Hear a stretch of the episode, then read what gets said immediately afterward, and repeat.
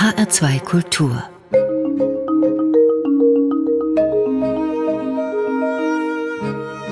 Doppelkopf Am Tisch mit Gerd Loschütz, Gastgeber ist Ulrich Sonnenschein. Gerd Loschütz ist einer der ruhigen, besonnenen Autoren, schillernde Marktgängigkeit liegt im Fern. Und doch sind seine Romane und Theaterstücke von einer drängenden Unmittelbarkeit. Texte, die mal hell, mal dunkel den Leser in sich aufnehmen und nicht mehr loslassen. So wie sie den Autor nicht losgelassen haben.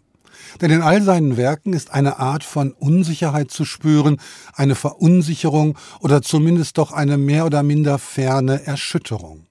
Nach zahlreichen Hörspielen, Theaterstücken, Novellen, Erzählungen und Gedichten erschien 1990 sein erster autobiografisch geprägter Roman Flucht, in dem ein Schriftsteller von seiner Jugend in der DDR und der Flucht in den Westen erzählt, der eigenen Geschichte von Gerd Loschütz nicht unähnlich.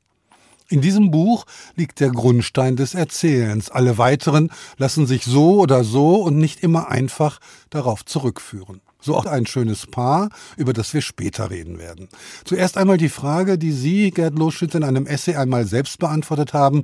Wie kommt der Autor zu seinen Geschichten? Oh, das ist ein weites Feld natürlich. Ich kann nur sagen, wie es bei mir ist, wie bei anderen, das weiß ich nicht. Also bei mir liegt es tatsächlich immer an Beobachtungen, die ich mache. Ich äh, sehe etwas, das mir auffällt, notiere es mir und äh, dann hakt es sich bei mir fest oder es hakt sich nicht in mir fest. Wenn es sich bei mir festhakt, dann ist es der Grundstock für eine Geschichte. Wenn man jetzt mal versuchen würde zu beschreiben, was Schreiben ist, ist es eher Kommunikation, also Gespräch mit einer Außenwelt? Ist es Selbstfindung und Selbstbestimmung oder gar sowas wie Meditation oder vielleicht von allem etwas? Oh, ich würde sagen, das ist von allem etwas. Ich habe ja bekanntlich mit Gedichten angefangen. Für mich ist es eigentlich mehr Selbstgespräch. Das war es lange Zeit in der Lyrik. In der Prosa ist das natürlich anders, da muss sehr viel mehr Stoff her, da muss sehr viel auch an Umwelt her, da muss erzählt werden. Ich kann das gar nicht genau sagen, wie das funktioniert. Leiden Sie als Autor an und mit Ihrem Text? Also so lange, bis er den Grad der Perfektion erreicht hat, die sozusagen genügsam ist und man sich dann von ihm trennen kann und ihn einem Verlag und damit auch einem Publikum übergeben kann? Ich leide nicht mit den Figuren. Also das darf man nicht glauben, auch wenn, wenn die manchmal ein bisschen traurig sind, die Figuren. Nein, also mit den Figuren leide ich nicht. Ich leide höchstens äh, unter der Tatsache der Arbeit, dass es mir nicht sofort gelingt, das richtig hinzukriegen. Und äh, ich äh, sitze sehr lange an Geschichten ich überarbeite sie sehr oft, ich verwerfe sehr viele äh, Passagen und schreibe sie neu. Das ist manchmal anstrengend, aber leiden tue ich eigentlich nicht, sondern ich mache das auch gerne. Das hat doch etwas von einer Sucht geradezu. Das muss ja auch so sein, sonst würde man wahrscheinlich das bei einem Buch beruhen lassen, oder? wahrscheinlich, ja. Jetzt kommt natürlich die autobiografische Ebene dazu. Also autobiografisches Schreiben hat vielerlei Gründe. Einer ist vermutlich auch der, dass die eigene Biografie, also das eigene Erleben einem nicht so viel Scherereien macht, wenn man es aufschreibt, weil da ist die Logik sozusagen einfach nur in der Wahrhaftigkeit der Erinnerung. Ja, also ich habe lange Zeit äh, um die Biografie, die eigene Biografie, einen, einen Bogen gemacht. Wollte das eigentlich nicht so sehr.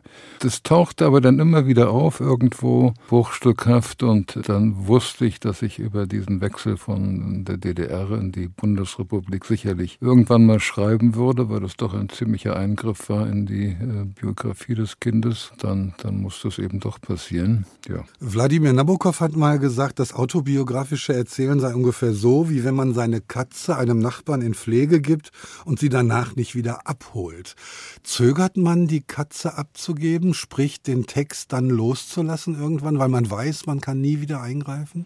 Ja, vielleicht. Aber ich muss sagen, dass in dem Augenblick, in dem ich schreibe, das tatsächlich Material wird. Ich löse mich auch dann von dieser eigenen biografischen Verstrickung in die Geschichte und behandle das als wirklich als Geschichte. Wenn ich merke, etwas funktioniert nicht, was eigentlich äh, biografisch anders sein müsste, dann schmeiße ich das aber ganz schnell weg und äh, bleib bei der Erfindung. Es gibt viele Äußerungen über das, über das Schreiben. Kunderer hat gesagt, und das äh, zitiere ich gerne, er zerstört mit dem Schreiben seine Biografie, um aus den Trümmern seine Bücher zu bauen. Das ist mir sehr vertraut, dieser Gedanke. Das heißt, Schreiben ist Schöpfung und Zerstörung zugleich? Das klingt alles immer so dramatisch. So dramatisch sehe ich das gar nicht. Beim Schreiben selber geht es tatsächlich darum, äh, richtige Sätze hinzukriegen, eine Geschichte richtig zu erzählen. Und da spielt dann die Biografie meinetwegen eine Rolle, weil sie Stoff liefert. Aber tatsächlich ist es ein, für mich jedenfalls ein technischer Vorgang. Wissen Sie am Anfang, wenn Sie eine Geschichte beginnen, immer, wo sie endet? Ja, das sage ich jetzt mal so. Ja, ich weiß, wo sie endet. Ich habe immer eigentlich das ganze Buch im Kopf. Das verändert sich natürlich völlig dann im Laufe der Zeit. Aber ich habe immer Anfang und Ende und ungefähr die, die wichtigen Stationen im Kopf und dann muss es ausgefüllt werden. Und wenn das, was ich im Kopf hatte, nicht mit dem übereinstimmt, was auf dem Papier steht, dann wird es kompliziert. Dann muss ich nochmal anfangen. Wie entstehen denn diese Bücher, wenn Sie sagen, Sie haben die ganze Geschichte, das ganze Buch im Kopf? Gibt es sowas wie einen Steinbruch? Gibt es eine Sammlung mit Zettelkästen? Gibt es Notizbücher mit ganz, ganz vielen Fragmenten, die dann aber auch alle eingearbeitet werden? Oder fließt es sozusagen aus Ihnen raus in ja wahrscheinlich jetzt in die Tastatur oder schreiben Sie noch mit der Hand? die Tastatur, Hand ist schon lange, lange, lange vorbei. Aber ich habe ganz viele Notizbücher vollgeschrieben, in die ich manchmal reingucke und dann bin ich erstaunt, dass da noch, noch Geschichten drin stecken, die ich gar nicht benutzt habe. Nicht Zettelkästen, das nicht, das ist äh, Arno Schmidt. Nein, ich habe unendlich viele Notizbücher und äh, dann äh, schreibt man ja heute in den Computer oder Laptop. Das heißt, ich habe eine Unzahl von Stichworten, unter denen Dinge abgelegt sind, geschrieben sind, angefangen sind. Und manchmal äh, gucke ich da rein und merke, das kann ich gebrauchen oder ich weiß genau, das habe ich geschrieben, aber wo ist es? Da muss ich lange nachsuchen und manchmal finde ich es dann auch. Apropos Computer, Sie haben in Ihrer Novelle eine wahnsinnige Liebe schon sehr, sehr früh versucht, den Computer zu vermenschlichen oder von der Vermenschlichung eines Computers erzählt, als satirische Warnung vielleicht. Wie würden Sie heute darüber schreiben oder ist das überhaupt kein Thema mehr? Der Computer als solcher ist, ist für mich eigentlich nicht das Thema. Das Thema ist nur, wie man mit diesen Gegenständen, die einem sehr nahe sind, umgeht. Also auch diese Computergeschichte ist natürlich eine, erzählt nichts über den Computer, es erzählt alles über den Mann, der mit diesem Computer zu tun hat, das das Ding besitzt, äh, das mitnimmt in Hotels und dann das benutzt als Gegenstand, der ihm seine Einsamkeit nimmt. Die Zeit ist Ihnen dabei ja entgegengekommen. Also heutzutage hat jeder seinen Taschencomputer in der Jackentasche oder in der Aktentasche zumindest, in kleiner Form. Man nennt es Telefon, es ist aber längst keins mehr, sondern macht ganz andere Dinge. Und da wäre die Vorstellung einer Liebesbeziehung zwischen der Maschine und dem Menschen durchaus möglich. Ich habe gerade gedacht, Sie wollen sagen, das wäre dann ein Bonsai.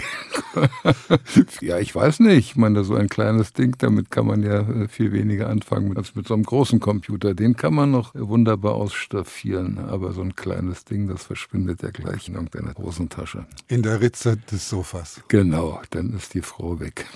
Pech gehabt. Wenn Sie aus Ihren Texten lesen, was passiert dann? Schiebt sich dann der Text zwischen Sie und das Publikum oder werden Sie Teil des Textes und damit auch Teil des Publikums. Früher hat sich das zwischen mich und Publikum geschoben. Das liegt aber daran, dass ich mich früher nicht richtig auf Lesungen vorbereitet habe. Heute tue ich das und merke, dass es mir auch Spaß macht zu lesen.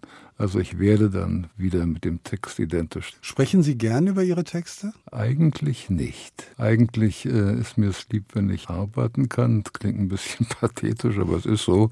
Aber ich weiß, es gehört dazu. Und äh, wenn ich äh, mal dabei bin, ja gut, dann rede ich auch über die Texte. Wenn man in den Untiefen des Internets nachliest über Gerd Loschütz, dann kommt man irgendwann mal an einem Satz vorbei, den ich gerne mal zitieren möchte. Gerd Loschütz ist eine Streit streitbare Instanz. In seinen schriftstellerischen Arbeiten kann man die Kritik des ganz normalen bürgerlichen Wahnsinns lesen. Da schreibt jemand, der Position bezieht mit den Mitteln der Satire und Groteske ergreifen diese Texte Partei. Sind die Kämpfe ausgestanden oder ist dieses pathetische Wort ohnehin schon immer Unsinn gewesen? Naja, natürlich gehöre ich zu dieser bekannten Generation 68 und äh, natürlich waren wir alle sehr viel kämpferischer.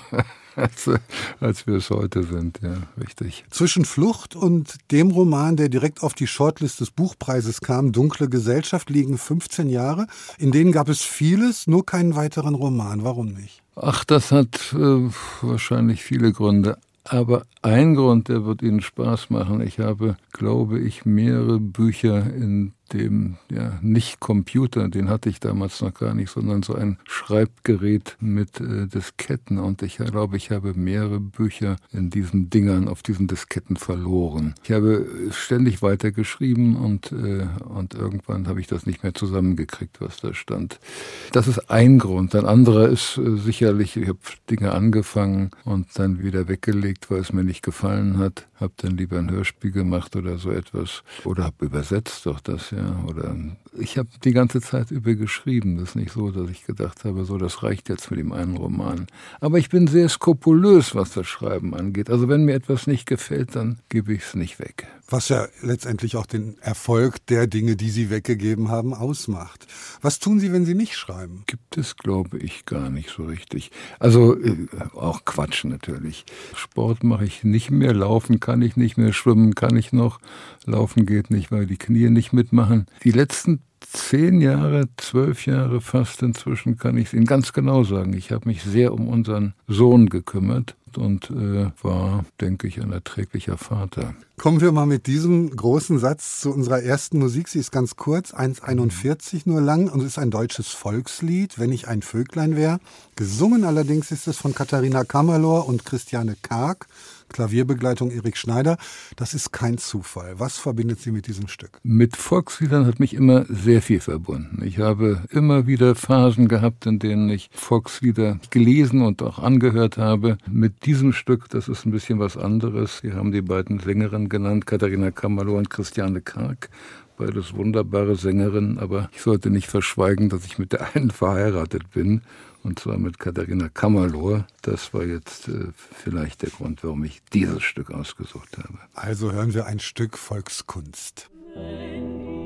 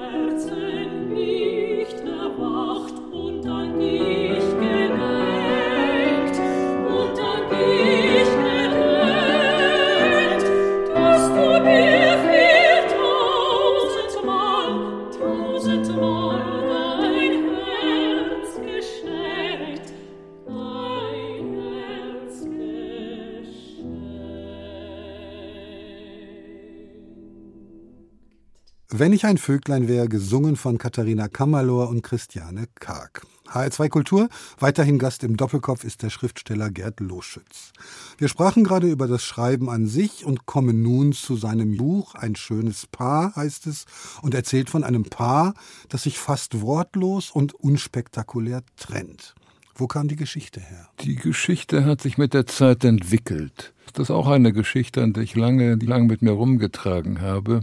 Die hat natürlich, wie man leicht ahnen kann, ein biografischen, autobiografischen Kern. Dieser seltsame Übertritt aus der DDR in den Westen hat sich so ähnlich ereignet. Und diese Dramatik, die da drin lag, die hat mich immer berührt. Ich habe immer gedacht, das ist auch etwas, das solltest du unbedingt mal festhalten.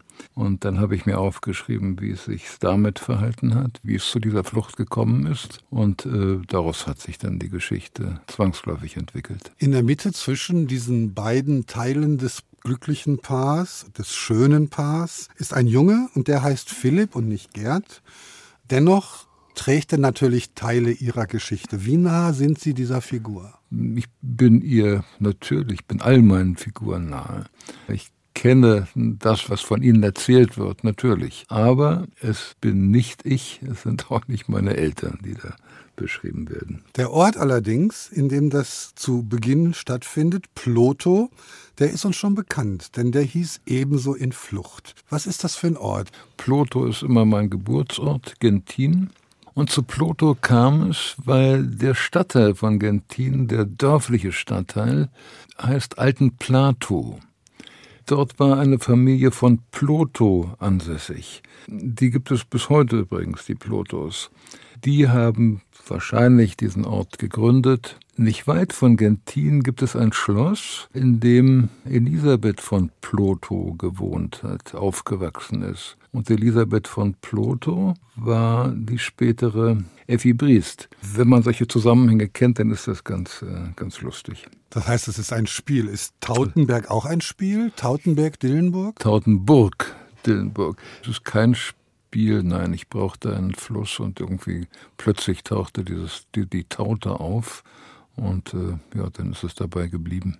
Der erwachsene Erzähler, der ja in diesem Buch auch eine Rolle spielt, lebt in Frankfurt. Frankfurt wird ganz klar genannt. Es wird sogar Bergen-Enkheim genannt, also der ja. Stadtteil von Frankfurt, in dem Sie selbst gelebt haben. Warum dann plötzlich Klarnamen, wenn es um den Ort geht? Weil Frankfurt natürlich sehr viel größer ist als die kleinen Städte äh, Gentin und Dillenburg. In Gentin und in Dillenburg würde, wenn da die Klarnamen stünden, alle sofort gucken, ob das auch richtig ist, was ich geschrieben habe. Und alle würden gucken, ob es diese Personen gibt.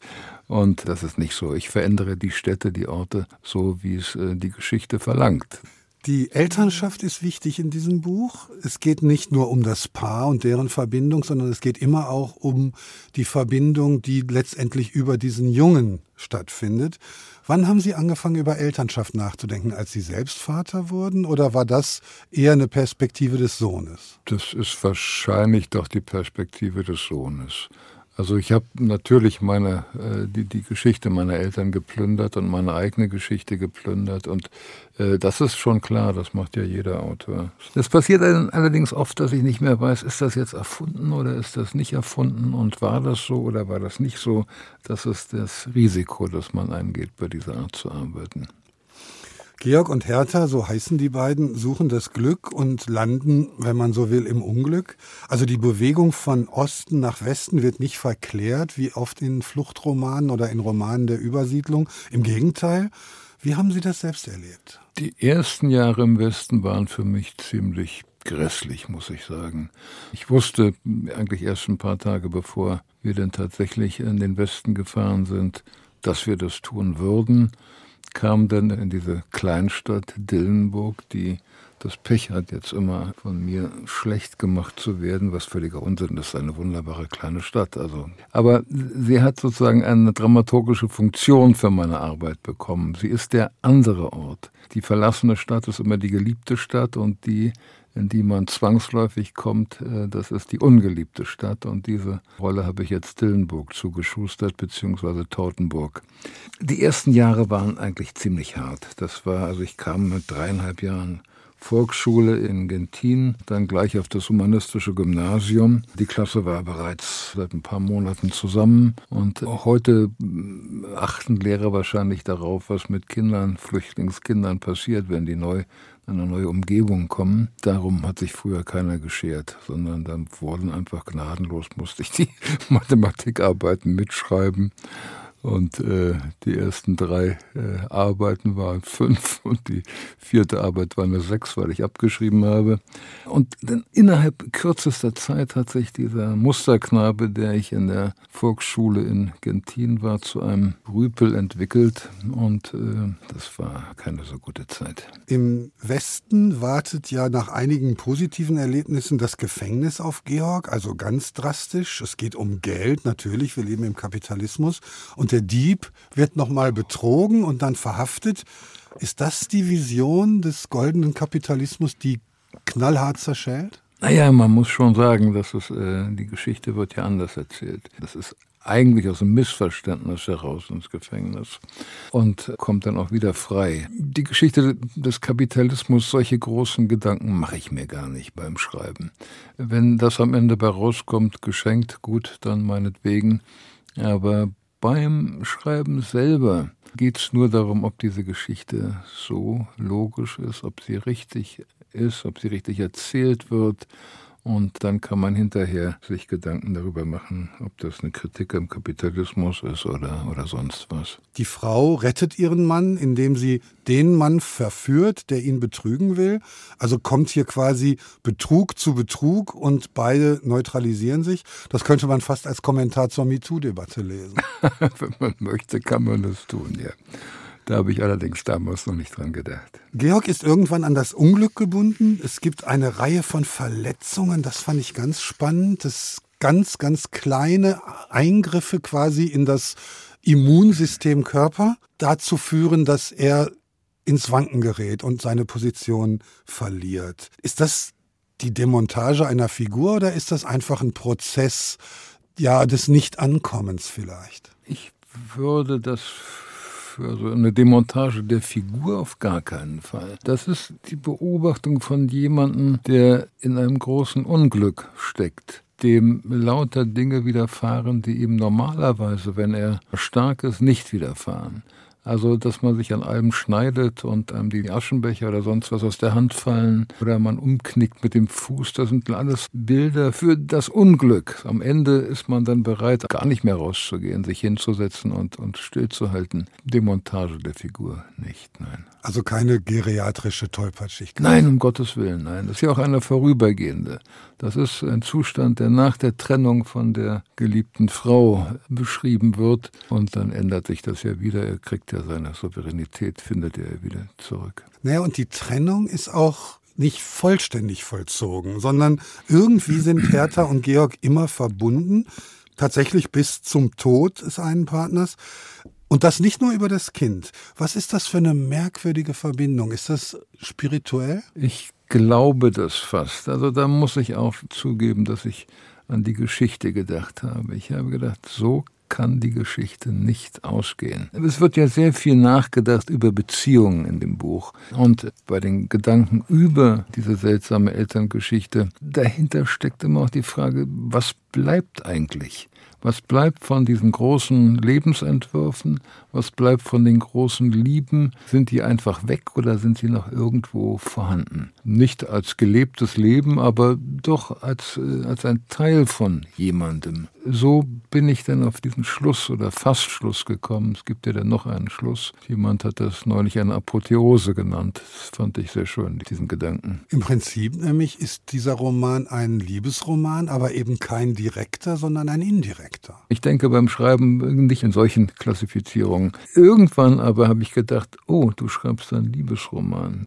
Das ist natürlich ein, ein Buch über die deutsche Teilung und über eine Flucht von einem Deutschland ins andere. Und natürlich ist es ein Liebesroman, oder wir ein Roman über die Liebe von zwei Menschen, die in ihrer Beziehung na, mehr oder weniger schuldlos schuldig werden.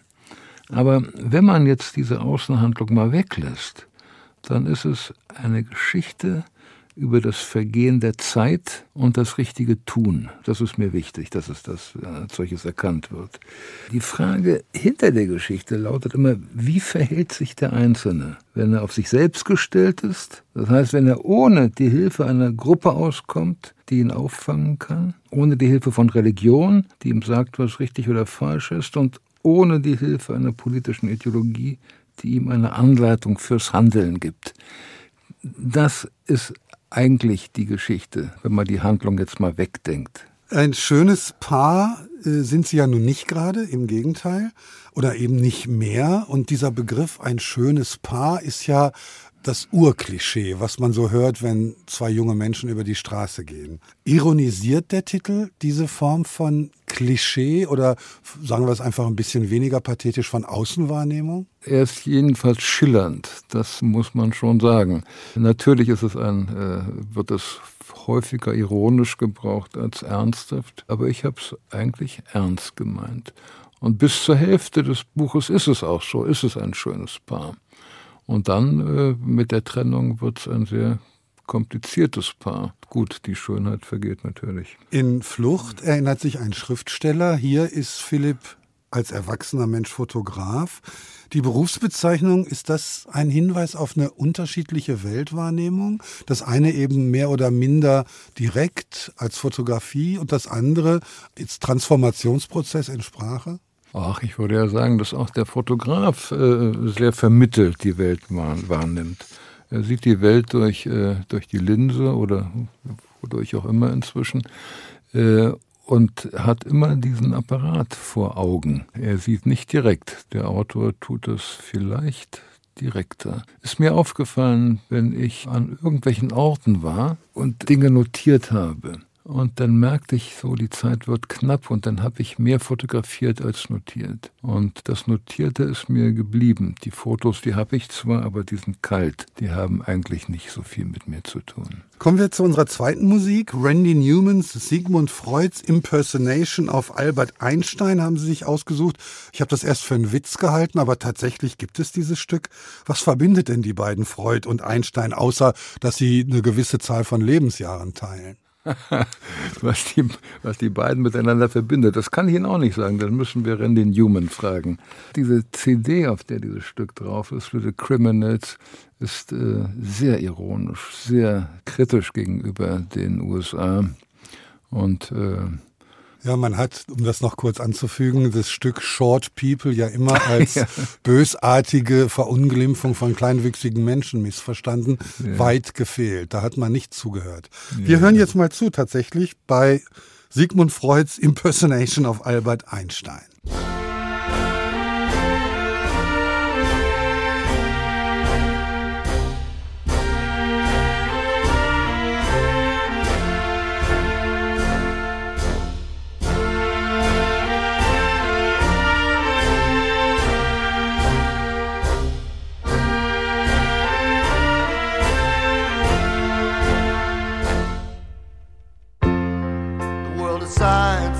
My game.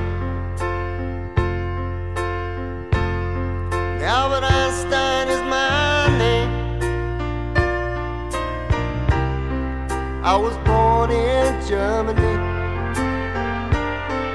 and I'm happy to be here in the land of the brave and the free. Yes, I'm happy to be here in the land of the brave and the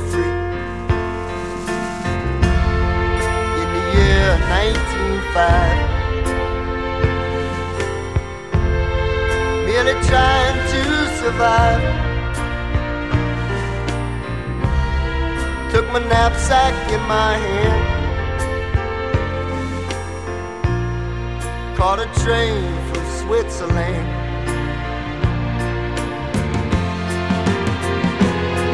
Oh,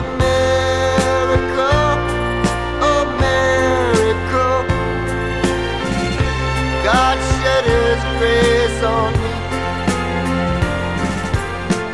You have whipped the Filipino. Now you rule the Western Sea. Americans dream of gypsies I've found. Gypsy knives and gypsy thighs that pound and pound and pound and pound. African appendages that almost reach the ground. Little boys playing baseball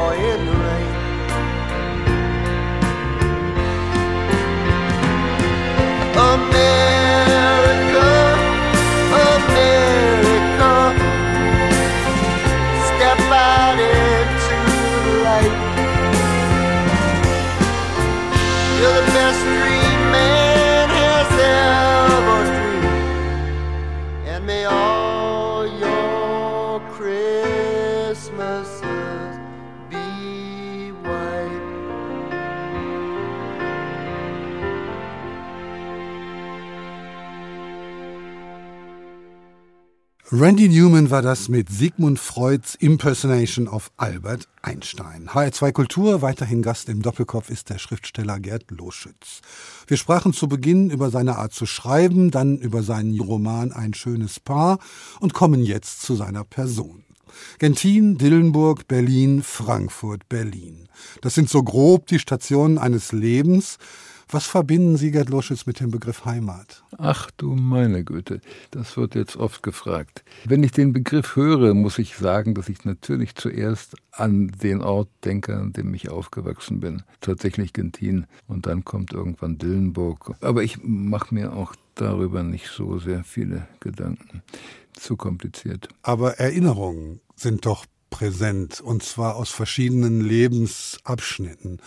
Ist es komplett durcheinander? Kommen Gentin zwischen Frankfurt und Berlin oder gibt es da so Bereiche, die einander bedingen quasi? Also die eine Erinnerung ruft die andere hervor und dann ist es dann immer wieder Gentin? Nein, das sind einfach Bilder, die ich im Kopf habe. Das sind die Bilder vom Kanal, Bilder von Wäldern, Bilder von Häusern, von Gärten. Das Gefühl, in die Schule dort zu gehen, wieder rauszukommen, das sind die, die warmen Sommernachmittage, wo man barfuß durch die Straßen gehen konnte. Das ist der Geruch von Wiesen und von Kiefern, von Harz. Also alles das spielt da rein. Das sind die, die Bilder, die, die, die ich mit Gentin zuerst mal verbinde. Wobei ich immer immer sagen muss, das ist der dörfliche Teil der Stadt. Der andere Teil ist ganz anders wieder. Das klingt für mich so ein bisschen nach Peter Kurzek und seiner ewigen Verbundenheit zu Stauffenberg. Ist das eine Literatur, die Ihnen liegt? Ich schätze Peter Kurzek sehr, habe ihn geschätzt, er ist ja nun leider verstorben.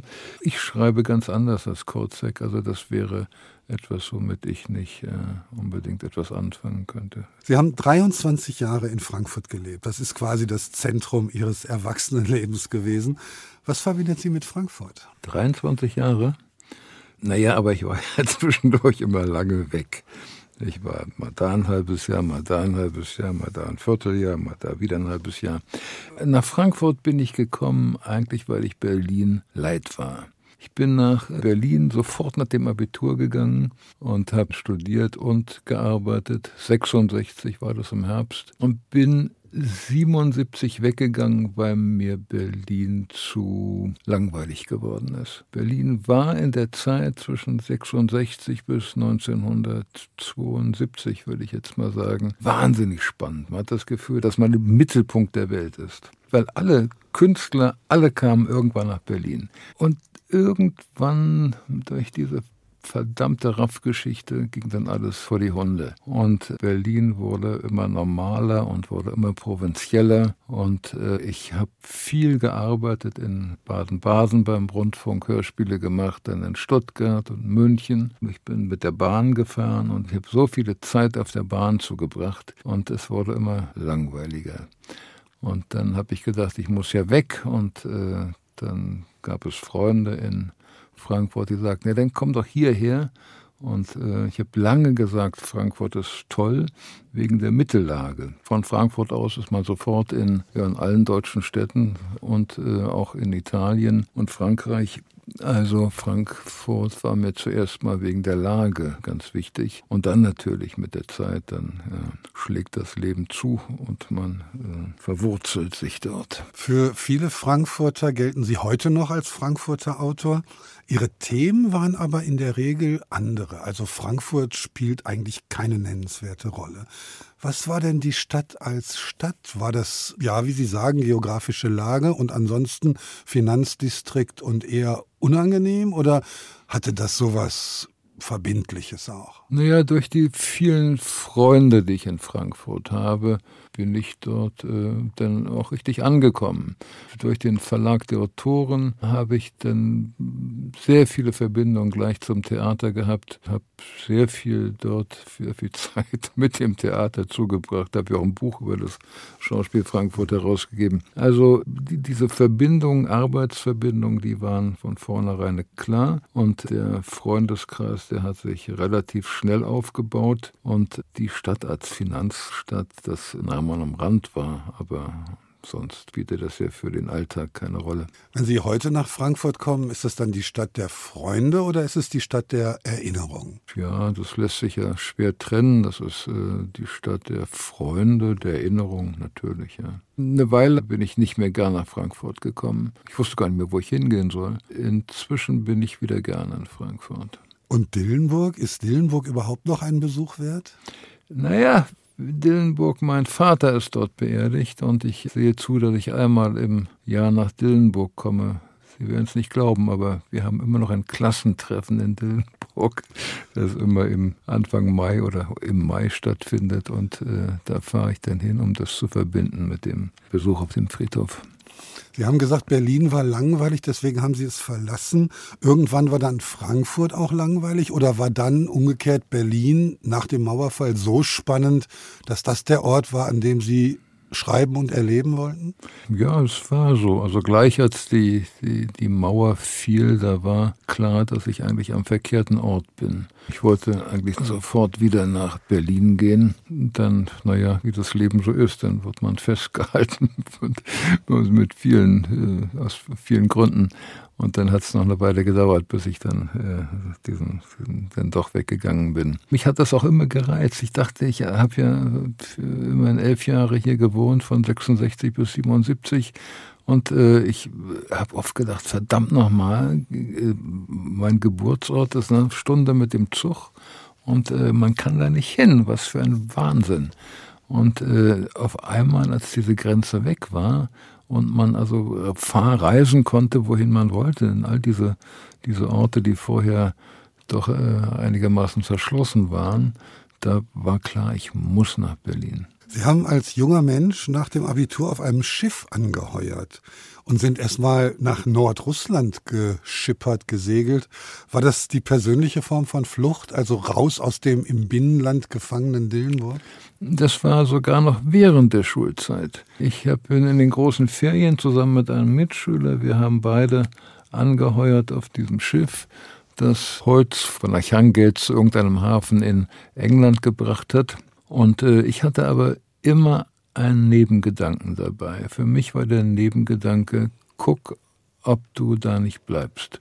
Und zum Glück hatte ich einen Offizier, einen Kapitän und den ersten Offizier, beides ältere Herren, die sehr erfahren waren, sehr erfahrene Seeoffiziere. Auch der erste Offizier war eigentlich Kapitän und fuhr nur mit aus naja, aus bestimmten Gründen. Und beide sagten, die spürten das offenbar, beide sagten, Junge, geh an die Schule zurück, mach Abitur. Die Seefahrt ist nicht mehr das, was du dir vorstellst. Die ist völlig anders.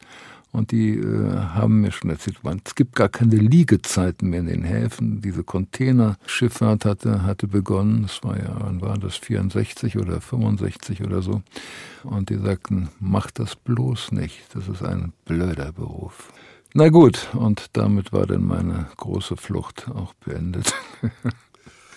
In Berlin haben Sie mit Elfriede Jelinek zusammengelebt. Die hatte zuvor ein Jahr lang in völliger Isolation verbracht.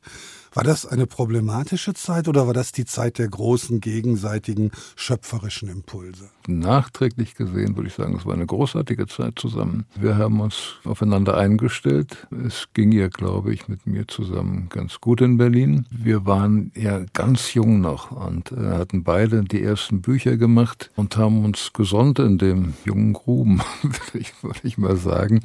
Haben auch zusammen übersetzt und äh, für Rowold alle möglichen Bücher beurteilt. Also es war eine, eine sehr kreative Zeit. Ja, überhaupt waren diese Jahre in Berlin sehr, sehr wichtig für mich und ich beziehe da heute noch Honig draus.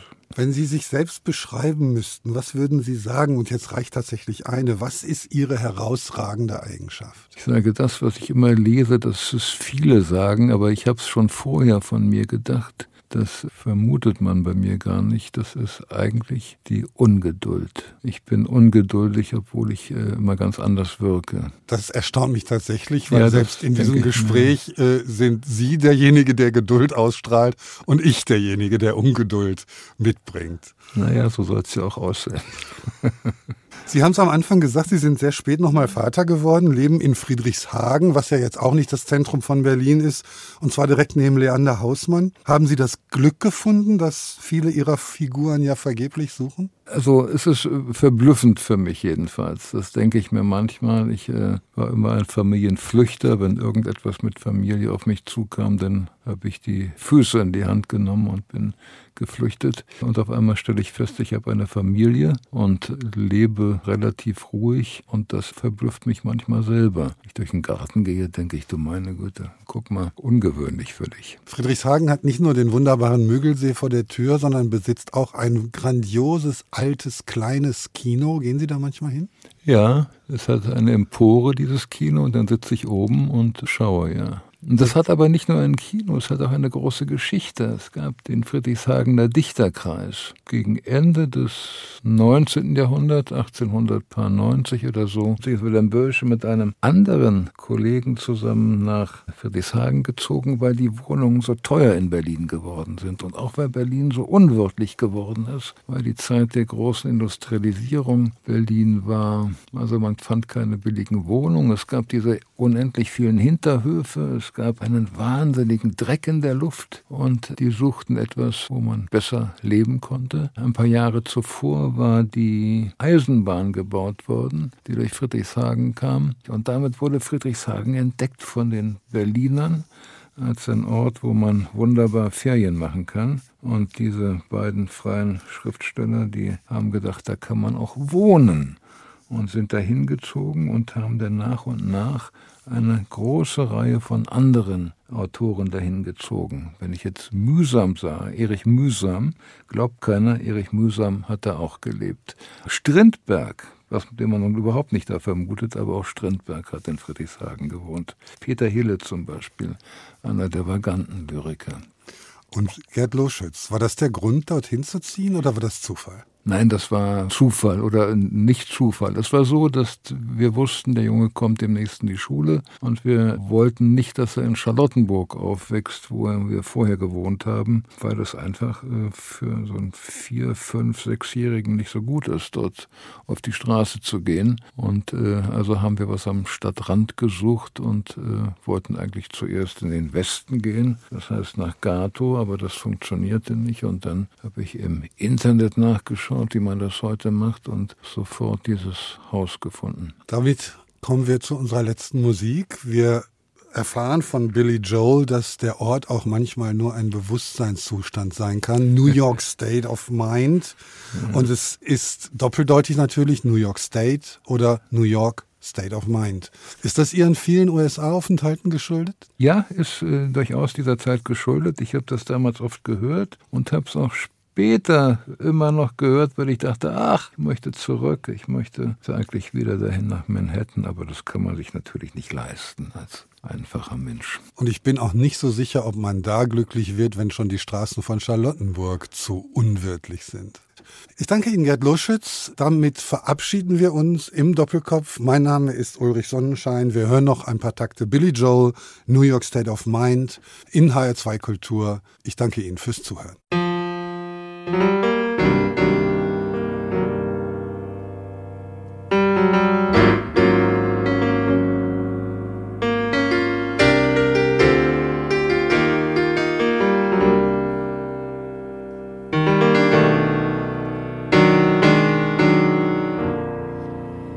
folks like to get away, take a holiday from the neighborhood,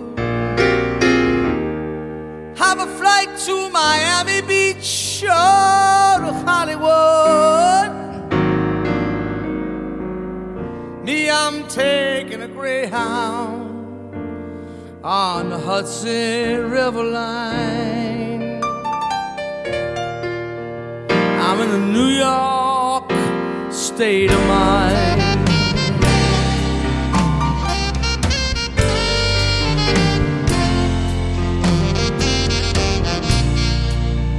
Seen all the movie stars in their fancy cars and their limousines.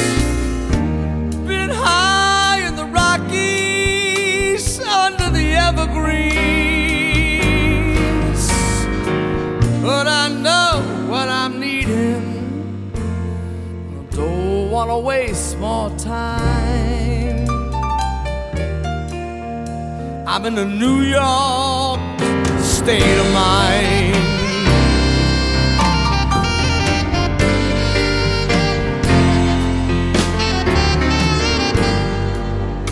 was so easy living day by day.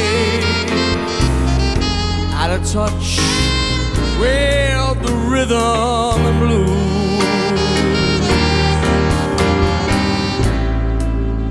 Now I need a little give and take. New York Times, the Daily News. Whoa.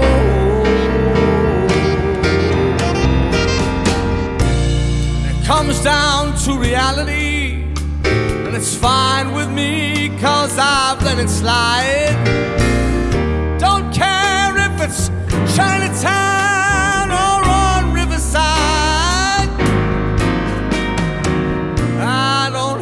have any reasons, left them all behind. I'm in a New York state of mind.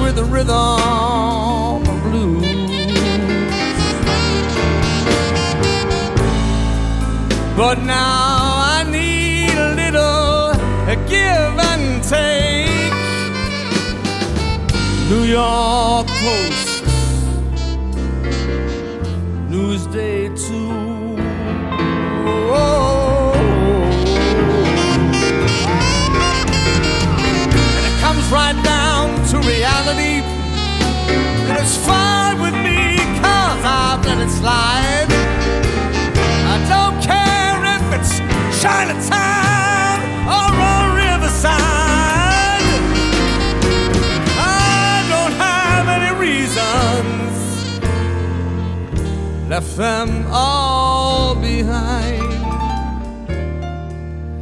I'm in a New York state of mind.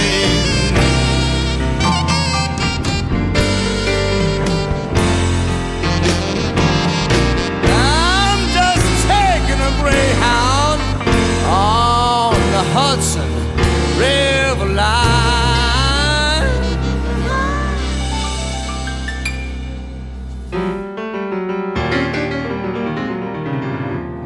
Cause I'm in a